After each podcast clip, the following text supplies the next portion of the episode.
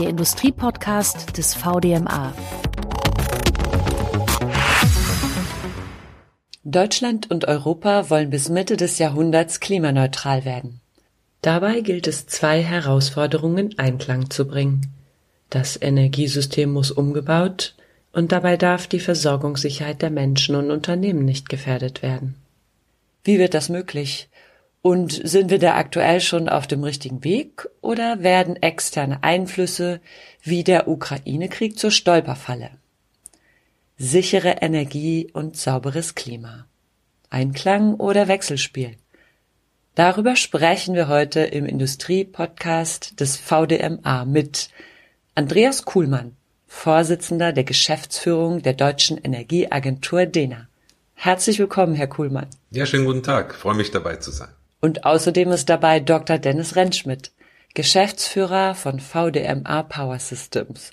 Schön, dass auch Sie da sind, Herr Rentschmidt. Hallo, auch von meiner Seite. Ich freue mich. Ich bin Jana Siedenhans, Coach, Counselor und Moderatorin. Herr Kuhlmann, lassen Sie uns mit einer kurzen Standortbestimmung starten. Wenn der Weg von der Pariser Klimakonferenz bis zur Klimaneutralität Europas ein Marathon ist, wie viele Kilometer haben wir aus Ihrer Sicht da bisher geschafft? Ja, das ist eine gute Frage. Ich weiß auch nicht, ob der, der Marathon der, das richtige Bild ist. Ich glaube, es ist eher so eine Art Bergtour, bei der man nie so genau weiß, welche Überraschungen hinter der Kurve sind. Äh, wichtig ist aber, dass man das Ziel nicht aus dem Blick verliert. Und ich glaube, so geht es uns allen in Deutschland. Wir alle wollen auf diesen Gipfel. Die Unternehmen sind darauf ausgerichtet, die Politik. Und äh, wir werden das auch erreichen. Ob das einen Tag länger dauert oder einen Tag schneller geht, werden wir sehen. Das heißt, wir sind im Moment auf einer Strecke mit ähm, einigem an Steigungen zwischendurch und manches Mal hat man die Steigung geschafft und danach sieht man, ach, da kommt der nächste Gipfel sozusagen, der zu erklimmen ist. Ja, vielleicht. Also ich würde sagen, wir sind irgendwo, wo man gute Aussichten hat, aber links und rechts sind auch ganz schöne Klippen. Man muss aufpassen. Wenn wir über die Klippen sprechen, da sind wir jetzt gerade vom Thema Klimaneutralität gekommen. Herr Rentschmidt, ähm, wie steht das im Zusammenhang mit der zweiten Klippe, über die wir heute ja noch sprechen wollen, nämlich Versorgungssicherheit. Nicht nur Klimaneutralität ist relevant, sondern auch Versorgungssicherheit. Wissen wir das nicht seit dem 24. Februar ähm, relativ deutlich und mit den aktuellen Diskussionen zu stabilen Gaslieferungen? Das wissen wir spätestens seit dem 24. Februar, dass Versorgungssicherheit eben auch eine ganz wichtige Komponente im, äh, im Umbau oder in der Transformation unseres, unseres Energiesystems ist. Was wir aber mit Versorgungssicherheit bisher, wenn wir die Diskussionen anschauen, oftmals meinen, ist in der Tat das Thema Gaslieferungen und Diversifizierung von Lieferketten. Was wir aber auch ähm, betrachten müssen, wenn wir über Versorgungssicherheit sprechen, ist eben tatsächlich die Ausstattung bei uns ähm, in, äh, im Energiesystem selbst. Das heißt, die Hardware, die Anlagen, die es dafür braucht, um dann die Energie auch zu erzeugen. Und das ist eine zweite oder eine weitere Komponente von Versorgungssicherheit, die wir bei dieser Dimension mitdenken müssen. Anlagen. Können Sie da noch mal ein kleines bisschen tiefer reingehen für, naja, Laien wie mich an der Stelle? Wir brauchen natürlich, um äh, Klimaneutralität zu erzielen, sehr viele erneuerbare Energieanlagen im System, Photovoltaik, Wasser, Windturbinen, ähm, all das braucht es, damit wir unsere CO2-Emissionen reduzieren können. Und gleichzeitig wird es Phasen geben, in denen die Erneuerbaren nicht zur Verfügung stehen. Und dafür wird es eben auch weitere Energieanlagen brauchen. Beispielsweise Gaskraftwerke, die dann aber in der Zukunft natürlich klimaneutral auch betrieben werden, beispielsweise mit grünem Wasserstoff.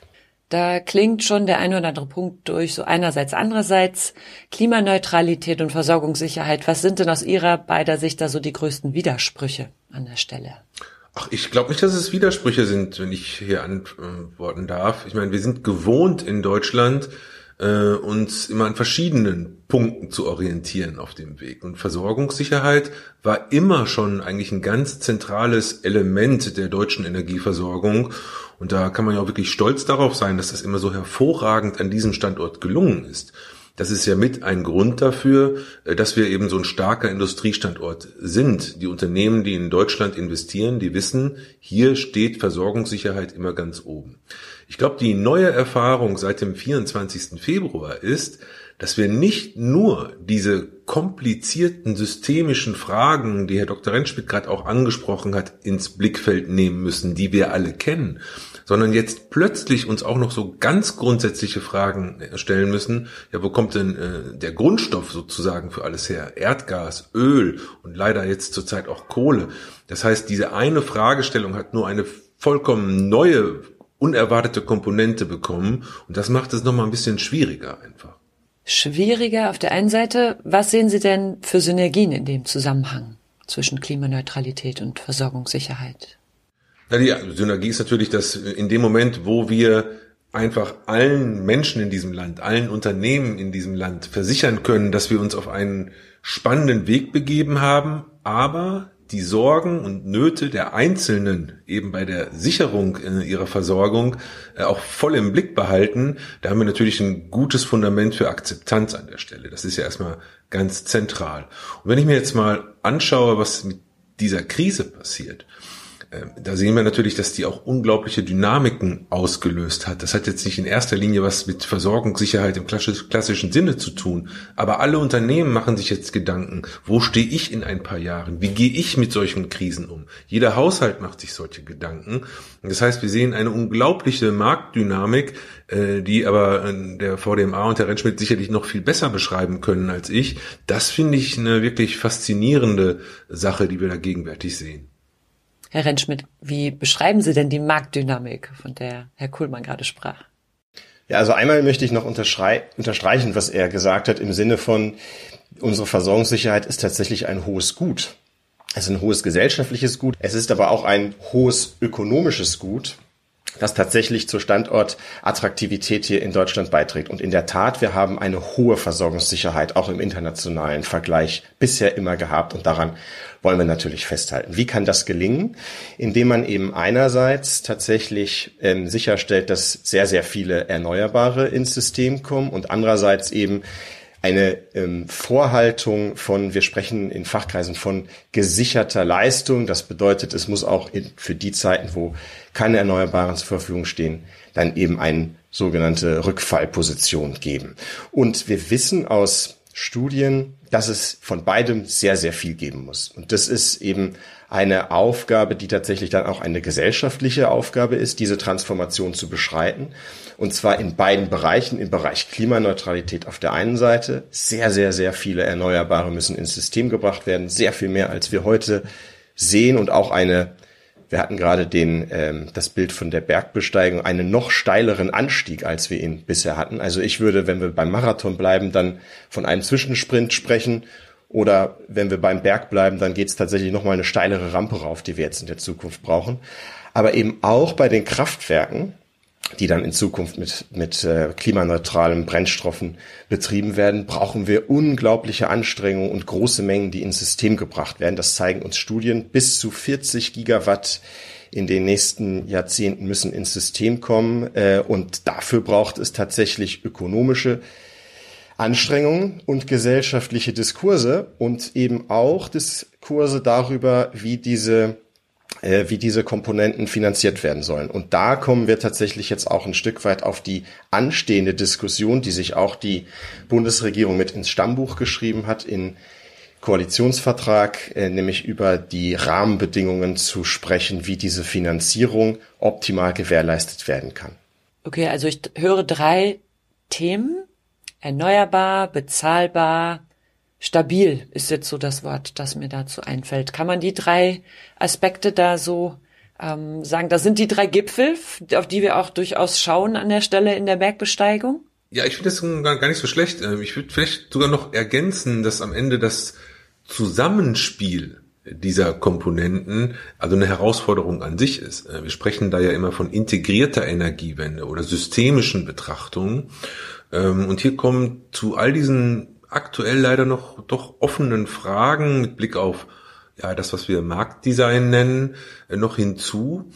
Das Grundverständnis dieses Zwischenspiels, also dass der Ausstieg aus der Kohleverstromung ganz am Ende, wenn man die Kette durchdekliniert, eben auch was mit Smart Mietern zu tun haben kann, weil man über Smart Meter Gateways, ähm, das sind diese neuen Zähler, die man bei sich zu Hause und so installiert, eben dezentral Flexibilitäten organisieren kann und die muss man dann wieder in ein Marktsystem bringen.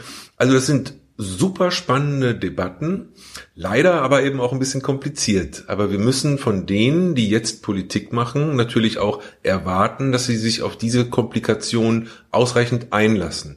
Äh, dafür braucht man wiederum Zeit, die gönnen wir denen und dann stehen wir, glaube ich, alle parat, denen gerne zu helfen. Herr Kuhlmann, jetzt haben Sie gerade was gesagt, was mich auch wirklich persönlich interessiert was installiere ich da bei mir zu Hause? Also ich könnte mir vorstellen, den einen oder anderen Hörer macht das auch gerade neugierig, so wie Sie es eingeworfen haben. Nur so als kleinen Abbinder, ähm, wenn diese Frage aufkommt, wie? Ich habe noch nichts bei mir installiert. Was kommt denn da?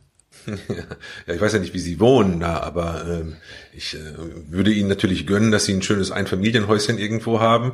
Äh, dann ist das Bild natürlich was anderes, als wenn Sie in einer Mietwohnung wohnen, so wie ich. Ne?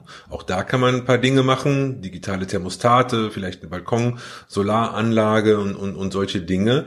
Äh, aber jetzt mal rund um die einzelnen Gebäude kann man heute viel machen. Da kann man Solaranlagen, Ladestationen, Speicher äh, machen, Wärmepumpen. Man kann und muss auch gut isolieren und das Zusammenspiel all dieser unterschiedlichen Komponenten ist ja alleine zu Hause schon äh, ja viel besser als all die ganzen Physikbaukästen, die wir als Jugendliche noch zusammenbasteln mussten, als wir jung waren. Also das kann man heute im realen Leben alles praxisnah machen. Kostet noch eine Menge Geld, gibt aber auch eine Menge Förderung, aber da ist wirklich unfassbar viel Musik drin. Es gibt für das Thema äh, Versorgungssicherheit ja unterschiedliche Konzepte, um die auch wirklich sicherzustellen. Welche sind in welcher Situation relevant? Ja, wenn wir jetzt über die Versorgungssicherheit sprechen, wie wir sie jetzt gerade schon etwas eingegrenzt haben, also mal abgesehen von der Frage, wie beschaffen wir dann beispielsweise den Brennstoff, indem wir unsere Lieferketten diversifizieren, dann geht es im Wesentlichen um die Frage der Refinanzierung von den Energieerzeugungsanlagen, also von den erneuerbaren Erzeugungsanlagen und von den Rückfall oder den Backup-Kraftwerken für die für die Zeiten, wo keine Erneuerbaren zur Verfügung stehen. Und da gibt es eben heute einen Marktrahmen, in dem das passiert. Und wir sehen, dass dieser Marktrahmen in der Theorie zumindest eigentlich auch dafür sorgen sollte, dass das funktioniert. Das heißt, dass die Refinanzierbarkeit von den Erneuerbaren und von den Kraftwerken auch sichergestellt ist. Die Debatte wurde auch im öffentlichen und im politischen Raum schon vor einigen Jahren noch unter der alten Bundesregierung geführt. Wir sehen aber, dass es in der Praxis manchmal dann nicht so einfach ist. Ähm, erstens bei den Erneuerbaren. Dort sehen wir, dass wir etliche Hürden erstmal noch aus dem Weg räumen müssen. Und ich muss und darf sagen, da finde ich, hat die neue Bundesregierung bisher schon sehr gute Arbeit geleistet mit dem Osterpaket, das sie auf den Weg gebracht hat, mit dem anstehenden Sommerpaket, hat sie sehr viele Hürden, insbesondere auf der erneuerbaren Seite, schon erkannt und versucht, diese aus dem Weg zu räumen und ist weiterhin dabei. Gut, jetzt müssen wir uns die andere Seite anschauen die Finanzierungsseite und wir müssen auf die Finanzierungsseite der Kraftwerke schauen. Und da sehen wir eben, dass es in der Praxis dann eben nicht so gut fun funktioniert, wie es in der Theorie manchmal scheint. Denn diese Kraftwerke werden nicht gebaut ähm, und die erneuerbaren Anlagen werden eben auch nicht in dem Maße zugebaut, wie wir uns das eigentlich wünschen würden. Und deswegen glauben wir, brauchen wir wie tatsächlich noch einmal die Debatte um diesen Marktrahmen. Wir glauben, dass es damit zusammenhängt, dass da eben auch unterschiedliche Risikoprofile von Investoren herrschen in so einem Markt und die muss man eben mit berücksichtigen.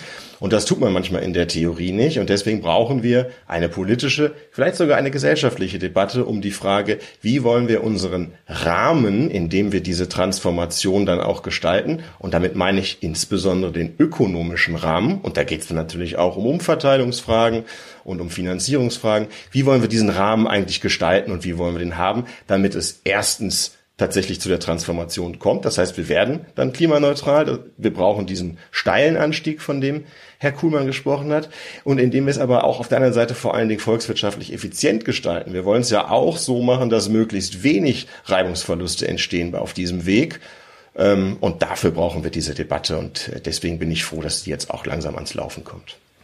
Wenn ich darf, ich will das äh, direkt mal unterstreichen. Ne? Also, weil ich glaube, wenn man sich nicht wirklich ein bisschen auskennt damit und auch mal in die Studien und so eintaucht, dann kann man sich fast gar kein Bild davon machen, wie dramatisch wie dramatisch dieser Umbau ist, den wir da brauchen. Es sollen bis 2030 äh, nicht nur die verbleibenden Kernenergieanlagen aus dem Netz, auch alles, was wir an Steinkohle drin haben, an Braunkohle drin haben. Da gehen also irgendwie um die 50 Gigawatt raus und da habe ich jetzt Erdgas noch gar nicht äh, mitgerechnet. Gleichzeitig äh, wissen wir aber, weil wir eben so viel mehr direkt elektrische Nutzung haben, dass wir die so, sogenannte Spitzenlast des Netzes eher noch erhöhen werden. Äh, und, und da, da werden also mit Sicherheit ähm, enorme Mengen an Kraftwerksleistung und an gesicherter Leistung insgesamt mit Flexibilitäten und so benötigt. Und das wird nicht einfach so funktionieren. Die Bundesregierung muss also wirklich sehr schnell hier einen klaren Rahmen schaffen. Dass das ganz schwierig ist, das wissen Herr Rentschmidt und, und ich aus vergangenen Jahren. Aber wir müssen uns auch ein bisschen freimachen von dieser Idee, äh, dass wir jetzt alle so lange überlegen, bis wir genau wissen, das ist jetzt hier der heilige Gral und äh, der einzige mögliche Weg. So ist es nicht. Wir werden immer unterschiedliche Möglichkeiten haben, aber wir müssen eben auch entscheiden. Wir müssen uns alles angucken, miteinander in relativ kurzer Zeit und schnell Rahmenbedingungen schaffen, denn solche Kapazitäten, die baut man nicht von heute auf morgen. Ich glaube, Sie hatten ja in dem Zusammenhang eben bereits ein wichtiges Wort genannt, Herr Kuhlmann, Marktdesign. Ähm, hatte ich vorhin schon mal einmal gehört bei Ihnen. Das ist ja ein Schlüsselwort in der Diskussion, denn es beschreibt, aus welchen Quellen kommen hierzulande und auch in Europa aus welchen Quellen kommt der Strom, wird eingespeist und verteilt. Sie sagten ja gerade, der heilige Gral, da haben wir keine Zeit für, den brauchen wir auch nicht. Wir haben viele Optionen. Wie kann denn dann so ein Strommarktdesign aussehen, mit dem wir einfach auch jetzt wirklich starten, das, sag ich mal, ins Leben rufen, um eine rechtzeitige Klimaneutralität und Versorgungssicherheit zu unterstützen. Wie würde dieser Start erstmal für Sie aussehen an der Stelle? Naja gut, ähm, darüber kann man jetzt natürlich äh, mehrere Stunden an einem Stück reden, ne? weil eben es so viele Möglichkeiten gibt. Aber ich bin ja Physiker und ich sehe, dass wir nur noch wenig Zeit haben und deswegen schaue ich auch auf die Studien und denke mir, okay, ich gucke auf das gesamte Bild und überlege mir, wo brauche ich ungefähr was. Kann man einigermaßen gut beschreiben. Ne? Welche Kapazitäten gehen wo raus, wo brauche ich die zur Netzstützung und dergleichen. Dann mache ich einen Abgleich gedanklich mit den Infrastrukturen, die wir zur Verfügung haben oder auch noch ausbauen wollen. Hier jetzt vor allem auch die Stromnetze. Und dann bekomme ich natürlich so ein paar äh, Ideen, wie das idealerweise allokiert sein müsste. Das heißt erstmal so, so ein Bild, wie das in Zukunft aussehen könnte. Aber mit solchen Allokationsüberlegungen entferne ich mich natürlich schon von jetzt der reinen Marktlehre, die dann einfach sagen würde, Kraftwerke entstehen einfach irgendwie so, weil die ökonomischen Bedingungen so gut sind. Das heißt, ja, hätten wir dann schon mal eine Einschränkung. Aber dann kommt noch dazu, die natürlich eine gewisse Flexibilität haben muss, denn heute weiß kein Mensch, äh, wie die Welt in zehn Jahren wirklich aussieht. Ne? So, man ja. kann das so ungefähr betrachten. Und dann braucht man eben eine Vorstellung davon, wie denn diejenigen, die diese Investitionen tätigen wollen, eben auch an die dafür erforderlichen Gelder kommen und damit auch Renditen erwirtschaften können. Und das ist so die eigentliche Frage des Marktdesigns. Macht man ein Ausschreibungsdesign für solche Kapazitäten? Macht man besondere Anreize über besondere Zuschläge. Ich äh, persönlich muss ehrlich sagen, bin da recht offen. Ich glaube, dass man da vor allem auf die Investoren und aber auch auf die äh, ja, Unternehmen hören sollte, die sich in der Praxis auskennen. Äh, und dann muss man sicherlich die zwei, drei, vier Möglichkeiten nebeneinander legen und dann, wie gesagt, bedarf es der Urteilskraft der Entscheidenden, äh, um hier das Richtige zu machen. Helfen Sie mir dann noch einmal ganz kurz, Herr Kuhlmann, weil Sie von Allokieren ja gesprochen haben. Allokieren wir die größten Teile der Nachfrage um, oder des Angebots? Also was genau allokieren wir? Die Quelle oder? Ja, also wenn wir jetzt zum Beispiel auf die Idee kämen, alle neuen Kraftwerke im Norden aufzubauen, wäre das keine gute Idee. Ja, ähm, weil wir müssen die bisschen besser verteilen. Gerade im Süden gehen viele Kraftwerke raus. Das muss auch abgesichert werden, sonst hat man Redispatch-Probleme und all diese Dinge. Äh, wenn es jetzt aber um die Elektrolyseanlagen geht beispielsweise, äh, das sind ja sozusagen Abnehmer dann, die auch helfen bei, äh, bei, der, äh, bei den Stromnetzen, beim Austarieren und, und dergleichen. Äh, dann kriegt man vielleicht so ein umgekehrtes Bild davon. Gleichzeitig muss man aber auch, das würde man vielleicht sagen, ja doch, da macht es schon Sinn, wenn die großen Anlagen eher im Norden stehen. Dann muss man sich gleichzeitig natürlich die Marktdynamiken anschauen. Da wird man feststellen, ja, es gibt aber auch Bedarfe im Süden Deutschlands. Das muss man ein bisschen mit berücksichtigen. Aber man kann sich dem nähern. Ne? Also, aber wenn man weiß, was da auf uns zukommt, dann bekommt man auch eine Ahnung von all den Infrastrukturmaßnahmen, die wir an verschiedenen Regionen tätigen müssen. Und das wird man berücksichtigen müssen, weil das sonst bis 2030 nie im Leben klappt. Herr Rentschmidt, also liebe Zuhörerinnen und Zuhörer, was Sie nicht sehen ist, vorhin hat Herr Rentschmidt sehr ähm, toll ausgeholt und Herr Kuhlmann nickte ganz, ganz viel. Also man hört hier ganz aktives Zuhören und die beiden, der eine sagt was und der andere denkt noch was zusätzlich. Und das Gleiche war gerade bei Herrn Rentschmidt. Der hat, Sie haben auch unheimlich viel äh, genickt gerade. Wo möchten Sie ergänzen? Ähm, was sind Ihnen da für Inhalte gekommen? Da ich kein Physiker, sondern Ökonom bin, würde ich tatsächlich noch mal etwas stärker auf, auf die, absolut, würde ich gerne noch mal auf die, ähm, auf die marktlichen Rahmenbedingungen gucken. Also erstens, alles eigentlich, was gesagt wurde, ist richtig. Zweitens, wir brauchen tatsächlich Tempo bei der Debatte, denn ähm, ein Kraftwerk, aber auch eine Windturbine baut sich nicht innerhalb von einigen Wochen äh, sondern das dauert ähm, tatsächlich mehrere Jahre. Das heißt, wenn wir ähm, in diese Transformation hineingehen, dann müssen wir jetzt die richtigen Rahmenbedingungen schaffen und darüber die Debatte früh führen. Dieser Rahmen muss aber ein marktlich orientierter sein, denn so wie Herr Kuhlmann richtigerweise sagt, wir werden nicht alles wissen als Staat und als Regulator und als Gesellschaft. Deswegen müssen wir auch ein Stück weit die Allokation, von der gerade die Rede war, ähm, äh, Flexibilität zulassen. Und das macht man eben, indem man Rahmenbedingungen setzt, die sich schon stark an marktlichen ähm, Dimensionen orientieren. Das Zweite ähm, an der Debatte ist, glaube ich, äh, was wichtig ist, ist, dass wir tatsächlich verstehen, dass es überhaupt diese, diese Änderung der Rahmenbedingungen braucht. Wir sind heute in einem System, in einem Marktdesign, das ist ja tatsächlich dieses Wort, um das es da geht, das gut funktioniert hat in den letzten Jahrzehnten. Und zwar in der Kraftwerksstruktur und in der Energiesystemstruktur, die wir tatsächlich auch hatten und die uns die letzten Jahrzehnte die hohe Versorgungssicherheit beschert hat, von der wir vorhin sprachen. Aber jetzt gehen wir tatsächlich in ein anderes System, in ein sehr viel dezentraleres, in ein sehr viel weniger ähm, variable kostenbasiertes. Wir gehen in ein System, das mehr Flexibilitäten braucht, das stärker auch von der Nachfrage tatsächlich abhängen wird und von der ähm, von der Verfügbarkeit von erneuerbaren Energien. Und aus diesem Grund müssen wir einfach diese Debatte führen und müssen sagen, der marktliche Rahmen, der heute da ist, der war prima für die Vergangenheit. Er wird uns nicht in die Zukunft führen und deswegen brauchen wir die Debatte und brauchen die Weiterentwicklung. Ein Aspekt ist ja sicherlich, warum er uns nicht in die Zukunft führen wird, Klimaneutralität, aber auch aus Ihrer, ähm, sag mal, wirtschaftlichen Brille nochmal, Herr Rentschmidt, was sind andere Aspekte, wo wir sagen, er war gut für die Vergangenheit, aber bestimmte Rahmenbedingungen haben sich auch da nochmal verändert, dass so Dinge wie Dezentralisierung relevant werden.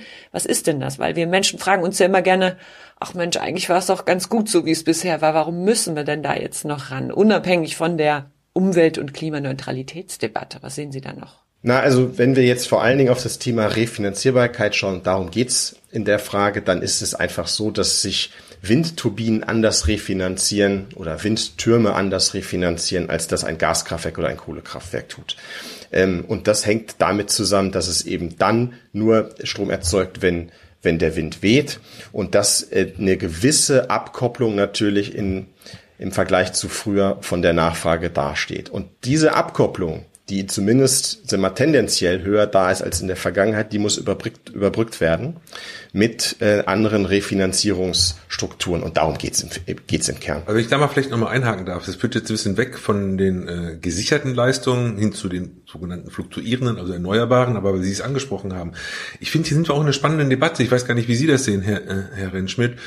Ähm, meine Sorge ist ein bisschen, dass wir in so einer politischen Phase sind, in der wir aus Panik vor mangelnder Zielerreichung über die Maßen versuchen, das Bilanzielle zentral zu steigern. Äh, ja, zentral zu, zu steuern, so würde ich sagen. Dass es aber eigentlich viel besser wäre, äh, wenn wir auch in diesem Feld den marktlichen Rahmen so gestalten, dass da mehr passiert. Das gilt bei der dezentralen Nutzung von Erneuerbaren, das gilt bei der Stärkung von äh, diesen Power Purchase Agreements und dergleichen. Da habe ich gerade so ein bisschen die Sorge, dass die Bundesregierung so, ja, jetzt erstmal zu sehr auf Sicherheit gehen möchte, aber am Ende vielleicht dadurch gar nicht so gut die Ziele erreicht, wie wenn sie es anders machen würde. Äh, da wäre mir Ihr Blick mal auch, äh, wenn ich die Frage mal hier reinstellen darf, äh, ganz wichtig. Klar dürfen Sie. Ich bin schon arbeitslos. Wunderbar. Herr Rentschmidt. Nein, se sehen wir ja genauso. Also insofern äh, unterscheiden wir uns da gar nicht so viel. Ähm, ich glaube auch, dass das Ziel klar formuliert sein muss und dass dann auch ein Rahmen geschaffen muss, der auf dieses Ziel tatsächlich ausgerichtet ist, dass aber dann jedes einzelne Detail sicherlich nicht ähm, sagen wir mal, von, von irgendeinem ähm, Denker äh, gesteuert werden sollte, sondern da muss man tatsächlich auch auf die, auf die Kräfte vertrauen, die dann da, dafür sorgen, dass Effizienz reinkommt und dass die äh, Akteure in dem Spiel tatsächlich auch äh, wissen, was sie tun, aber die richtigen Anreize müssen gesetzt werden und das richtige Ziel muss formuliert werden. Und wenn das passiert, dann bin ich in der Tat sehr zuversichtlich, dass wir mit dem richtigen Rahmen dieses Ziel auch treffen werden. Und vielleicht haben Sie sogar recht, wenn Sie, so verstehe ich Sie zumindest, sagen, zu viel Steuerung führt dann vielleicht sogar zum Gegenteil, nämlich zu Verunsicherung, zum Abschrecken von Investitionen ähm, und würde eher dazu führen, dass wir das Ziel vielleicht äh, ver äh, verfehlen, obwohl wir es uns äh, so, äh, so sehr vornehmen, dass wir tatsächlich zu viel steuern. Also manchmal ist weniger in der Tat mehr. Ja, ich finde, vor allem sieht man, kann man das gut zeigen, so jetzt beim EEG, bei der aktuellen Novelle und bei dem Blick auf die dezentralen Komponenten. Wenn wir jetzt alles darauf ausrichten, dass möglichst möglichst viel nach oben gelenkt wird, ja, also eingespeist wird, äh, dann machen wir natürlich die ganze Dynamik unten kaputt. Ne? Also wenn wir jetzt eher den Fokus darauf legen, dass diejenigen, die erneuerbaren Strom verfügbar haben, überlegen ja, wie kann ich mit der Konstellation von Speichern, Wärmepumpen, Elektromobilität und Power to Heat und allem vor Ort das Beste daraus machen, dann gewinnen wir systemisch mehr, wir kriegen auch mehr Drive in, in die anderen Komponenten rein und wenn wir Glück haben, entlasten wir sogar noch die Infrastrukturen dadurch. Und da finde ich, das ist eine Debatte, die kommt ein bisschen zu kurz aktuell. Mal sehen, wie es weitergeht. Darf ich da einmal fragen, Herr Kuhlmann, habe ich das richtig äh, verstanden? Mit dem Gedanken, wie speisen wir es möglichst viel nach oben ein, also ins Gesamtnetzwerk, so verstehe ich. Ähm, da geht uns so der komplette Fokus verloren auf, was können wir auch dezentral vor Ort machen mit dem, was wir an Energie erzeugen. Und das ist das, was Sie mit nach unten meinten gerade. Ist das der Unterschied zwischen oben und unten? Mhm. Ja, so würde ich es beschreiben. Ich meine, ganz konkret macht sich das in der Frage ein bisschen fest. Wir wollen ja die Dächer für Solarenergie gut ausnutzen und da gibt's jetzt so eben die Idee, dass man vor allem die Einspeisung ins Netz deutlich besser stellt als eben die äh, Nutzung von Eigenstrom an der Stelle. Das kann ich auf der einen Seite eben aus dieser zentralen Perspektive nachvollziehen, aber ich glaube, es wäre besser, wir würden uns andere Wege suchen, wie wir die Dächer voll bekommen, aber letztendlich die Menschen vor Ort, die auch mittelständische Industrie und dergleichen noch stärker dazu animieren, äh, eben mit den einzelnen Komponenten vor Ort auch wirklich integrierte Energiewende dezentral zu betreiben. Da ist eine Riesendynamik, die wird nicht ausreichend gesehen. Da muss man dann sich ein bisschen auch ja, einlassen äh, auf, auf die, die Marktdynamiken ist in der Politik immer eine schwierige Sache. Ja, es zeigt, die Frage zeigt, welche äh, Komplexität tatsächlich dahinter steht. Denn gerade jetzt beispielsweise die Frage des Eigenstroms ähm, hat natürlich sehr stark Auswirkungen auf die Netze, das heißt auf die Netzstabilität, aber eben auch auf die Finanzierbarkeit von Stromnetzen. Und ähm, in der Tat, äh, Politik ist natürlich sozusagen versucht, oftmals dann auch sehr stark einzugreifen ähm, weil das ja auch ein Stück weit die Aufgabe von Politik ist. Ne? Ähm, und gleichzeitig darf man eben tatsächlich nicht aus dem Blick verlieren als Politiker, dass da eben viele Akteure im Markt sind und nicht alle sind sozusagen immer vorhersehbar. Das äh, war ganz am Anfang das, was ich meinte, als ich sagte, in der Theorie funktioniert das heutige System sehr gut, in der Praxis aber eben nicht, weil verschiedene Risikoprofile beispielsweise vorhanden sind oder ähnliches. Und insofern ist es gut, dass die Debatte vor allen Dingen stattfindet. Da, darüber bin ich schon sehr froh. Jetzt zeigt uns ja spätestens die Ukraine-Krise, dass wir neue Energiequellen in Europa brauchen. Und natürlich dürfen die nicht auf fossilen Brennstoffen beruhen, dauerhaft und perspektivisch. Welche Perspektive bietet aus Ihrer Sicht denn grüner Wasserstoff hier und wo sind da auch die Grenzen? Gut, also das muss ich ein bisschen ausholen.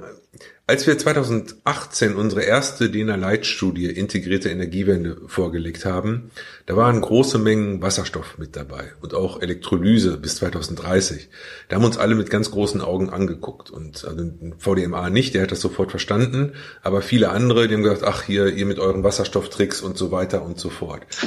Heute, nur drei, vier Jahre später, äh, gibt es auf der ganzen Welt 50 Roadmaps für Wasserstoff. Die EU hat spektakuläre Ziele, Deutschland hat spektakuläre Ziele, die nochmal verschärft werden.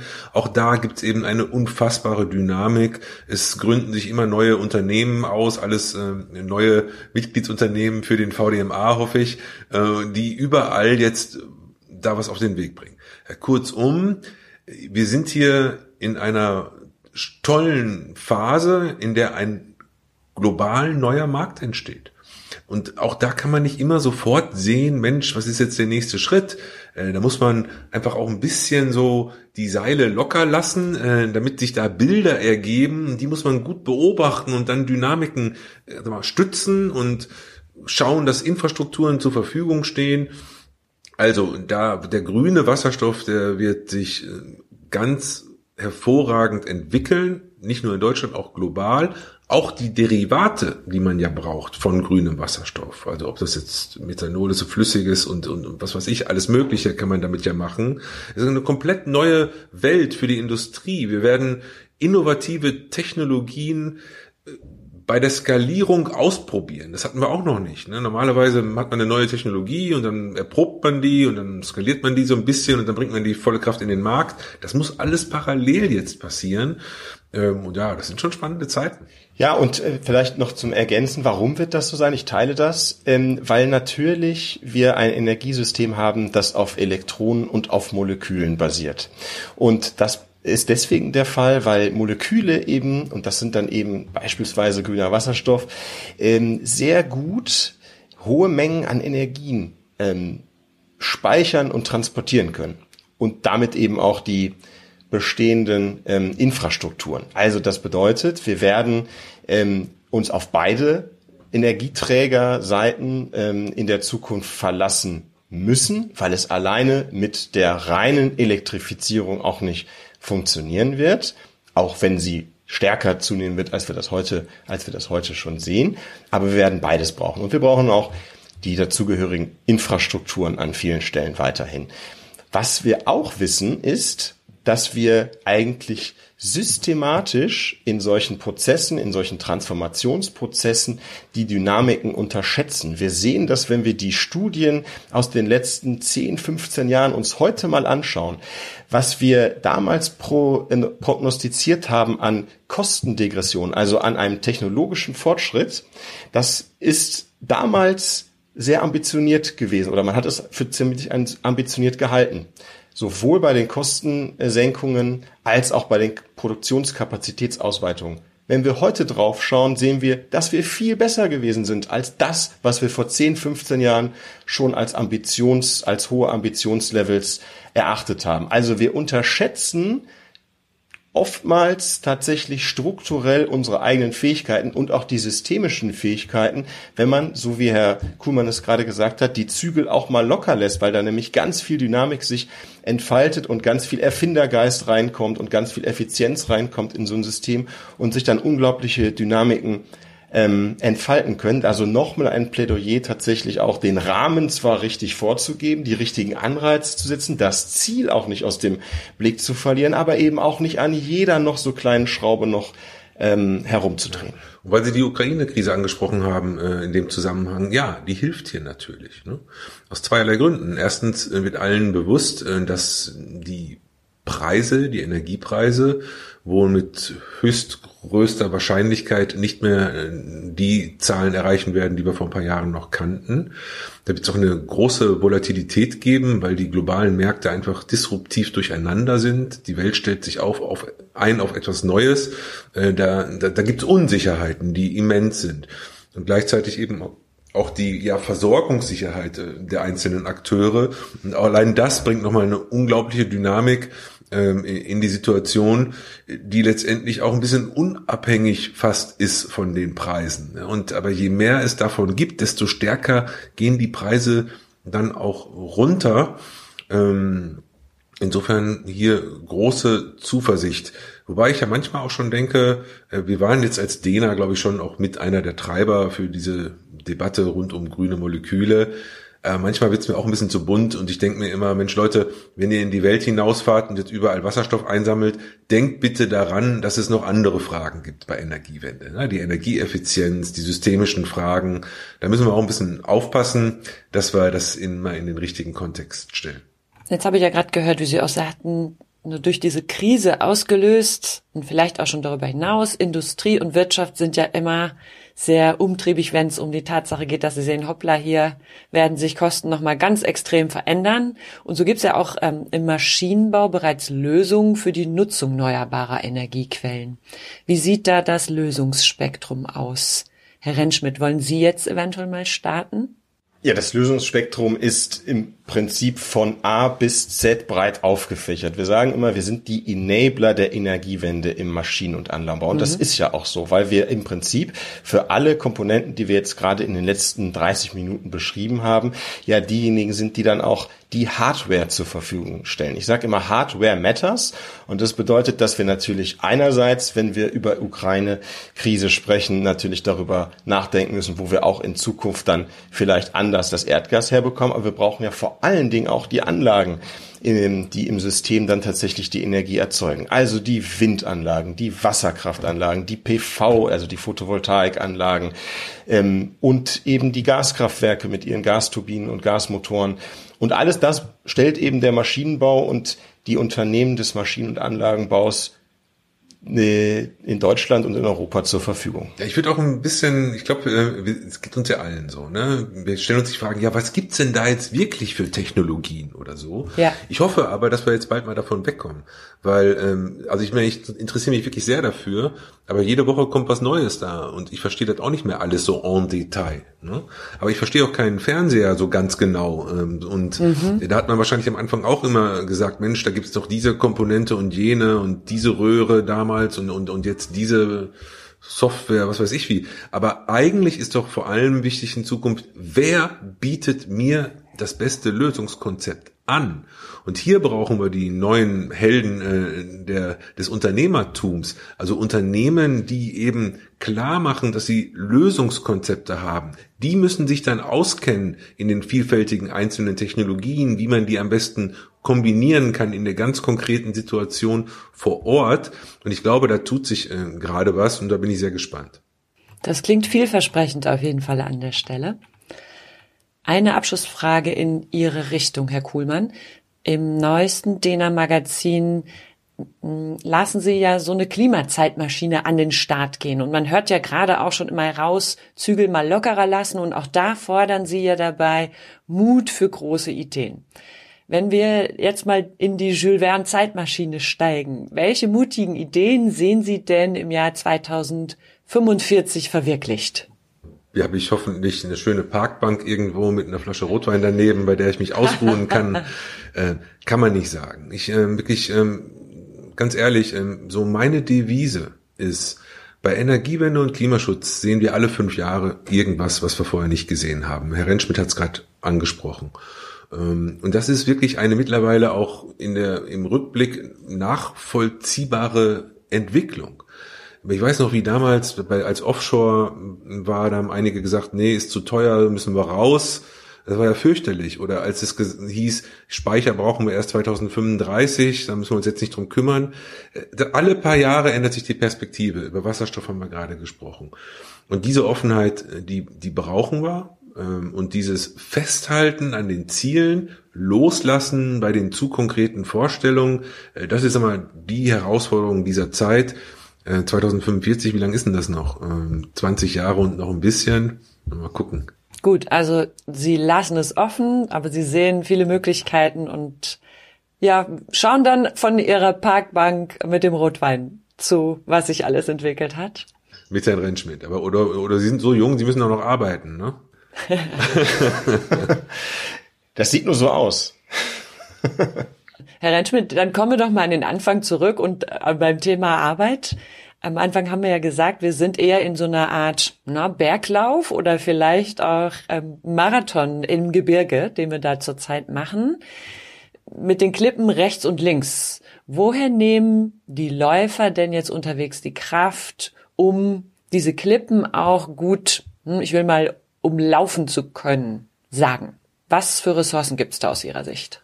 Na, Sie nehmen natürlich vor allem die Kraft aus der Zielformulierung, dass wir in der Tat klimaneutral werden wollen. Und das werden wir auch schaffen, da bin ich sehr zuversichtlich. Ähm, und gleichzeitig äh, ist das Ziel, dass, dass sich heute ja alles gedreht hat, hier das Thema Versorgungssicherheit. Und auch das werden wir schaffen, dass wir da äh, eine hohe Versorgungssicherheit in der Zukunft haben. Ähm, und die Ressourcen kommen in der Tat vor allen Dingen aus der technologischen Entwicklung, die wir jetzt gerade auch besprochen haben, wo wir tatsächlich noch nicht genau wissen, wohin die Reise geht. Wir haben schemenhafte Vorstellungen davon, welche Technologien zum Einsatz kommen, aber vielleicht kommt am Ende es äh, doch noch mal äh, anders und mit Sicherheit kommt es ein bisschen anders, als wir das heute glauben. Aber wir, wir haben dieses Ziel im Blick. Wir haben sehr fähige Leute sowohl in der Regierung als auch in der Wirtschaft, die diesen Weg mit begleiten und die ihn ja auch ein Stück weit vorgehen und die die, die Rahmenbedingungen dafür geben. Und äh, das macht mich alles zuversichtlich, dass die Ressourcen, die Wissensressourcen, die technologischen Ressourcen dafür da sind, dass wir diesen Weg äh, dann auch erfolgreich beschreiten werden und den Gipfel erklimmen werden. Vielen Dank. Das klingt viel nach so einem Credo, wir haben alle Ressourcen, um mutig genug zu sein, ein ganzes Stück weit den Weg unterwegs auch entwickeln zu können. Das habe ich jetzt mehrfach rausgehört. Also nicht erst warten, bis wir den Weg gelegt haben, um loszulaufen, sondern wir können das unterwegs mit dem, was wir haben, auch entwickeln.